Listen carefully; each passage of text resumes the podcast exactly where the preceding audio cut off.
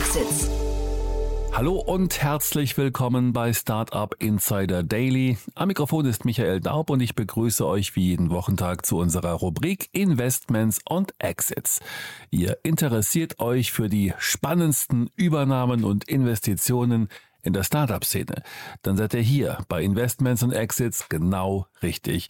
Wir lassen hörenswerte Runden und Übernahmen aus der Startup-Welt von Experten der deutschen VC-Szene für euch einordnen. So dürfen wir heute Martin Janicki, Partner bei Cavalry Ventures, bei uns begrüßen, der die Finanzierungsrunde von Workist in Höhe von 9 Millionen Euro mitgebracht hat. Das Berliner Startup baut eine Plattform, mit der man analoge Verwaltungsarbeit automatisieren können soll. Das wären die Themen für heute und jetzt geht es gleich los mit dem Gespräch zwischen Martin und Jan. Startup Insider Daily. Investments und Exits. Sehr schön. Ja, dann freue ich mich. Martin Janicki ist wieder hier, Partner von Cavalry Ventures. Hallo Martin. Ja, hallo Jan. Ähm, auch heute mal zur Abwechslung mit einem Hallo aus München, äh, denn ich bin gerade bei der äh, Bits and Pretzels zu Gast. Okay, und erster Eindruck? Erster Eindruck, ähm, ja, sicherlich eine der relevanten Messen in Deutschland und dass sie zeitgleich mit dem Oktoberfest stattfindet, ist natürlich auch ein netter Zufall. Cool. Aber ich freue mich, dass ich dich noch einigermaßen klar erwische. Ähm, du hast ein tolles Thema mitgebracht, aber vielleicht bevor wir loslegen, wieder ein paar Sätze zu euch, oder? Ähm, ja, gerne. Äh, wie du schon gerade meintest, ich bin Partner beim äh, Berliner Frühphasenfonds Cavalry Ventures. Ich sage immer, wir sind sehr gerne der erste, gelegentlich auch mal der zweite oder dritte Investor im Cap-Table von vielversprechenden Softwareunternehmen. Wonach wir suchen, sind Gründer, die wirklich mit einem Unique Insight und einer besseren Technologie eine komplette Industrie auf links krempeln wollen. Ähm, manche, ein paar Beispiele für Unternehmen, mit denen wir sehr früh angefangen haben zu arbeiten, wo wir die ersten Investoren waren, sind beispielsweise MacMakler, Planradar, Forto oder auch Brighter. Mhm. Und Industrie auf links äh, krempeln würde eigentlich auch heute passen, oder? Ganz genau. Und zwar das Thema, was ich heute mitgebracht habe, ähm, kommt aus Berlin, denn dort ist mir äh, die Finanzierungsrunde des B2B SaaS-Unternehmens Workist ins Auge gestoßen. Äh, das Unternehmen hat gerade eine 9 Millionen Euro Series A bekannt gegeben. Ähm, diese wurde vom Fonds Earlybird angeführt. Die Bestandsinvestoren äh, 468 Capital und Lea Partners haben ebenfalls wieder investiert. Insgesamt hat das 2019 gegründete Startup nun knapp 12 Millionen Euro an Kapital aufgenommen. Das heißt, vor dieser Runde sind um die drei Millionen Euro in das Unternehmen bereits geflossen. Was macht Workist? Workist bietet äh, Geschäftskunden eine Software an, die es ihnen ermöglicht, Dokumente automatisiert zu strukturieren und darauf folgende Workflows reibungslos einzuleiten konkret im Fall von Workist ähm, bezieht sich das aktuell auf das Management von einzutreffenden Bestellungen. Das heißt, erhält ein Workist-Nutzer ein ausgefülltes Bestellformular eines Kunden, äh, so hilft die Software das Dokument, also das dann oft ein Brief oder eine PDF oder vielleicht sogar ein Fax, zu interpretieren, strukturiert auszulösen, äh, auszulesen und diese Daten dann in entsprechend interne Systeme zu, zu überleiten, ja, wie ein ERP oder ein CRM und daraufhin können dann relativ nahtlos interne ähm, Prozesse eingeleitet werden. Und äh, wenn man das Ganze mal aus einer etwas größeren Entfernung abstrakt betrachtet, ist Data Entry ja eigentlich schon ein, ein sehr weitläufiges und fast schon universelles äh, Problem, was, was jede Person, die mit einem Computer im Alltag arbeitet, betrifft. Ähm, man muss sich vorstellen, auf der einen Seite sitzt der Absender, der oft mit einem strukturierten Dokument anfängt, sei es ein, ein Word-Dokument oder eine Excel-Tabelle. Dieses Dokument wird dann oft in ein, sage ich mal, unstrukturiertes oder, oder dummes Datenformat verwandelt, wie eine PDF, rübergeschickt, nur damit äh, dann der, der Empfänger auf der anderen Seite diesen ganzen Prozess wieder zurückdrehen kann und dann eben diese Daten händisch übertragen kann in die eigenen Systeme.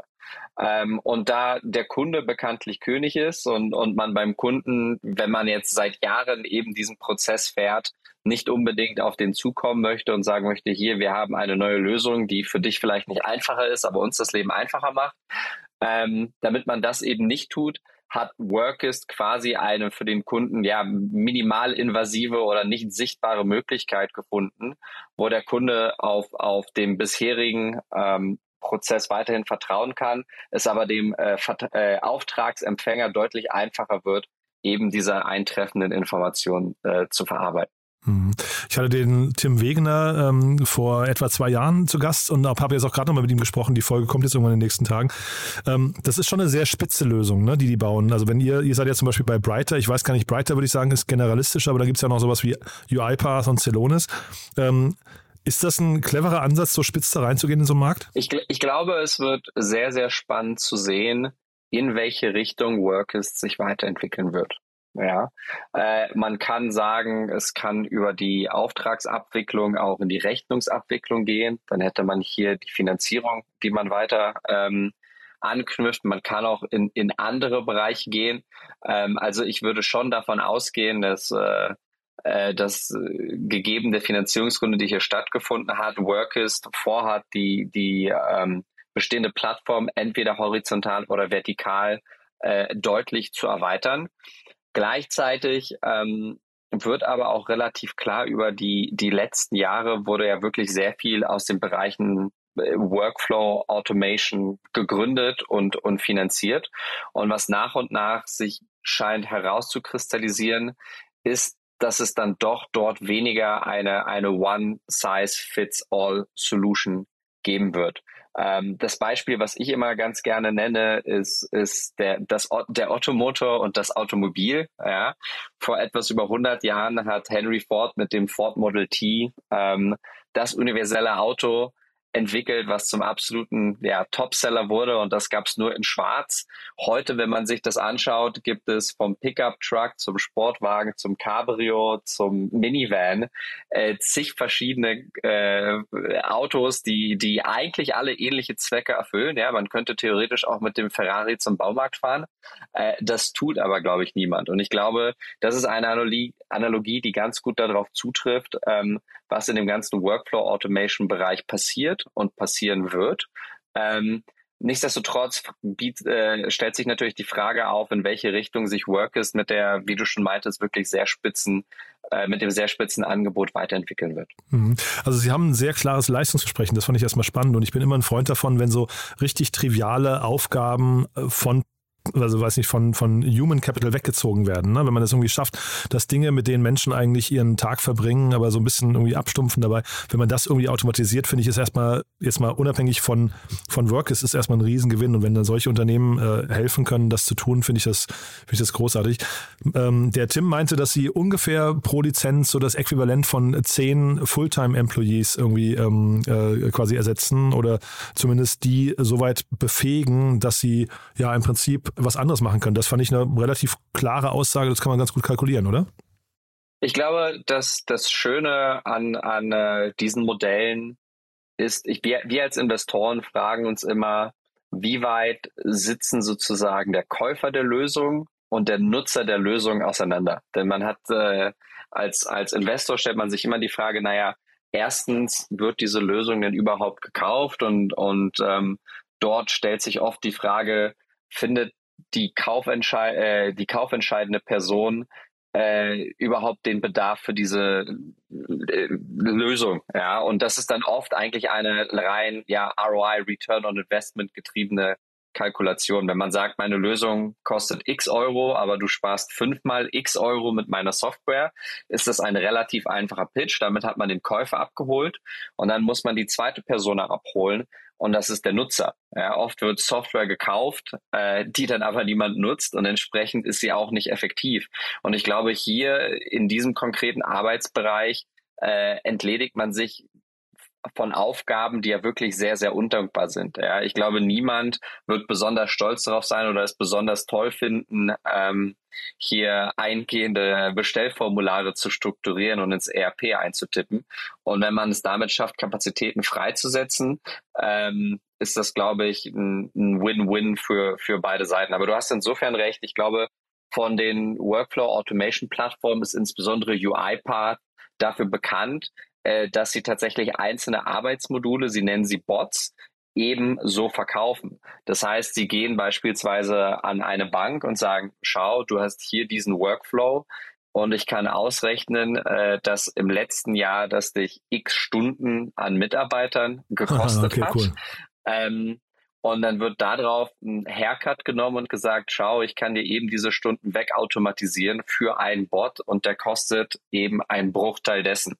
Ähm, und das ist auch einer der Gründe, wieso tatsächlich UiPath, als es äh, noch ein Growth-Unternehmen war, das habe ich von vielen Seiten gehört, auch von Investoren im äh, CapTable, man vermutet, dass UiPath das am äh, schnellsten wachsende B2B SaaS-Unternehmen in Europa war, eben weil diese Value Proposition so gut gezündet hatte.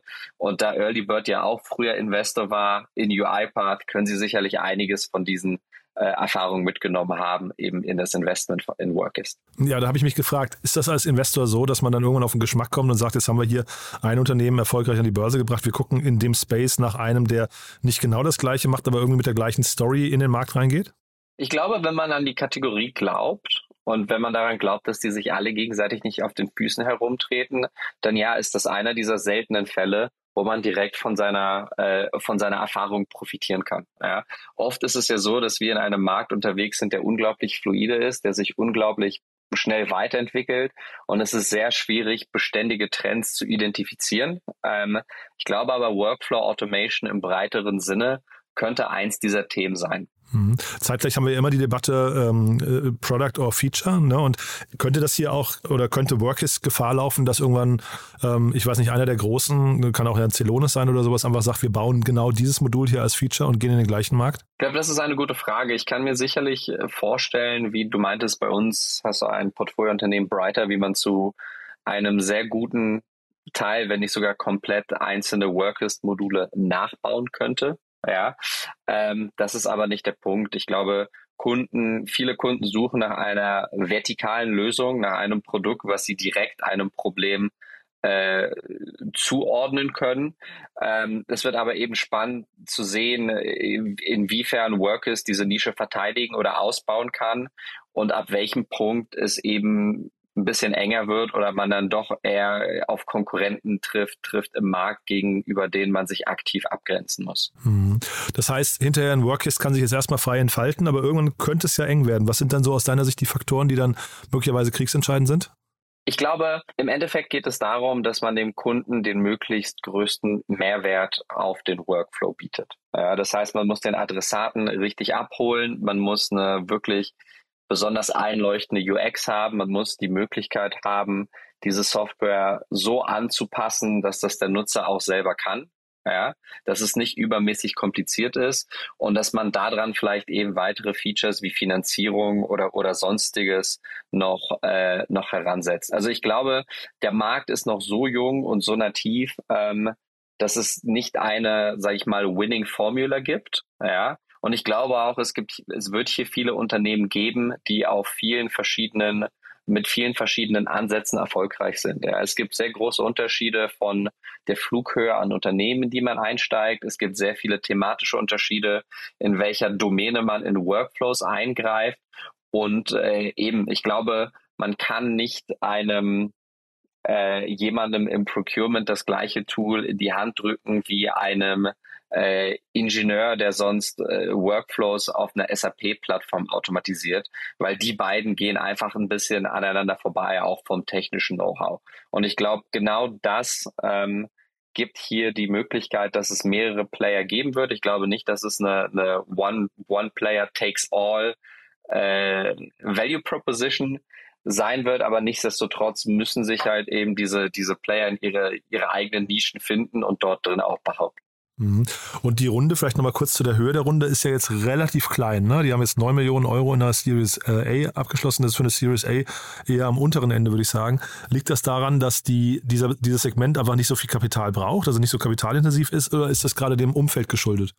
Das würde ich nicht sagen. Ich glaube, wenn man sich das historisch anschaut, ist eine 9 Millionen Series A ein wirklich ganz normaler, solider Series A-Betrag, so wie er es immer sein sollte. Ja. Ähm, ich glaube, wir haben über die letzten ein bis zwei Jahre wirklich sehr, sehr hohe Bewertungen zum Teil gesehen ähm, und auch sehr, sehr hohe Runden gesehen. Zum anderen äh, darf man auch nicht äh, vergessen, dass das ja quasi eine Art Relabeling äh, von, von Runden stattgefunden hat. Also das, was Series A genannt wurde, war war irgendwann äh, später eine Seed genannt wurde, war irgendwann mal eine Series A und sonstiges. Das heißt, ich glaube, an dieser Stelle macht es mehr Sinn, sich, sich an dem bisher aufgenommenen äh, Kapital zu orientieren. Und sie sind von unter drei Millionen dann auf neun Millionen gesprungen. Ich würde sagen, das ist eine, eine solide Entwicklung. Mhm. Der Tim hatte mir erzählt, dass Sie jetzt gerade in die USA gehen, weil Sie Inbound-Anfragen bekommen haben. Das fand ich nochmal spannend, weil man sagt ja eigentlich immer, man soll sich von Kunden nicht treiben lassen. Ne? Das heißt, man hat ja eigentlich seine eigene Roadmap im Kopf und sagt, äh, also man muss, glaube ich, lernen, Nein zu sagen. Ne? Und jetzt kommt da plötzlich so eine Gelegenheit und Sie gehen ins Ausland. Ist das aus seiner Sicht geschickt? Ich glaube, wenn man, wenn man Venture aufnimmt von einem Fonds wie Early Bird und große Ambitionen hat, ist es wahrscheinlich für die meisten Unternehmen, insbesondere im B2B SaaS-Bereich, unumgänglich, auch auf den amerikanischen Markt zu schielen. Ähm, wenn der Pull da ist und es Sinn macht, ähm, dann ist das natürlich äh, ja eine willkommene Einladung, das gegebenenfalls etwas früher zu versuchen, als man es sonst getan hätte. Ähm, aber klar, ich glaube jetzt, wenn ein oder zwei random Leads anrufen aus Amerika, die die Software haben, möchten, ob man deswegen jetzt unbedingt den Plan auf links krempelt und äh, einen Markteintritt forciert. Ähm, das wird sicherlich nicht sehr weise sein, aber auch hier gibt es natürlich Beispiele, wo sich die interne Roadmap und der interne Sog aufeinandertreffen. Ähm, und das ist dann eigentlich die Idealvorstellung und ich hoffe, dass das für Workist auch der Fall ist. Super. Mega spannendes Thema, muss ich sagen. Ähm, ich bin gespannt, wie das da weitergeht, aber ich höre auch raus, der Markt insgesamt, also dieser ganzen Workflow Automation Segmente, verträgt noch eine ganze Menge Player, ne? Ja, ich glaube auch. Also es war, es ist einer, es war eins der heißesten Buzzwords über die letzten zwei bis drei Jahre. Ähm, und jetzt aktuell sortiert sich der Markt gerade ein bisschen. Ich glaube, Investoren hatten eine sehr starke These auf diesen konkreten Softwarebereich. Und jetzt wird gerade gesehen, wie diese These denn tatsächlich in der Realität Fuß fasst. Das tut sie. Ähm, aber sicherlich auch nicht zu 100 Prozent eben wie prognostiziert. Ähm, aber es gibt da sicherlich noch sehr, sehr viel White Space und ich glaube, wir können damit, damit rechnen, äh, dass wir auch noch viele weitere Finanzierungsrunden sehen werden von Unternehmen, die grob gesprochen in diesen Themenbereich reinfallen. Sehr cool. Martin, dann entlasse ich dich wieder zu den Wiesen. Ja, ich finde es toll, dass du dir Zeit genommen hast. Ganz, ganz lieben Dank und dann freue ich mich einfach aufs nächste Mal, ja? Alles klar, Jan. Vielen Dank. Bis bald. Startup Insider Daily, Investments und Exits. Der tägliche Dialog mit Experten aus der VC-Szene.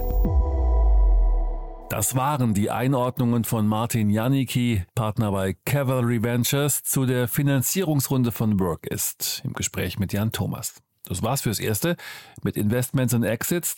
Vielleicht schaltet ihr noch später in unserer Mittagsausgabe ein, wo wir Ali El Ali, Co-Founder und CEO bei Cure anlässlich einer Series A Finanzierungsrunde in Höhe von 15 Millionen Euro zu uns eingeladen haben. Wenn nicht, hören wir uns hoffentlich morgen in der nächsten Ausgabe wieder. Am Mikrofon war Michael Daub. Ich verabschiede mich bis dahin.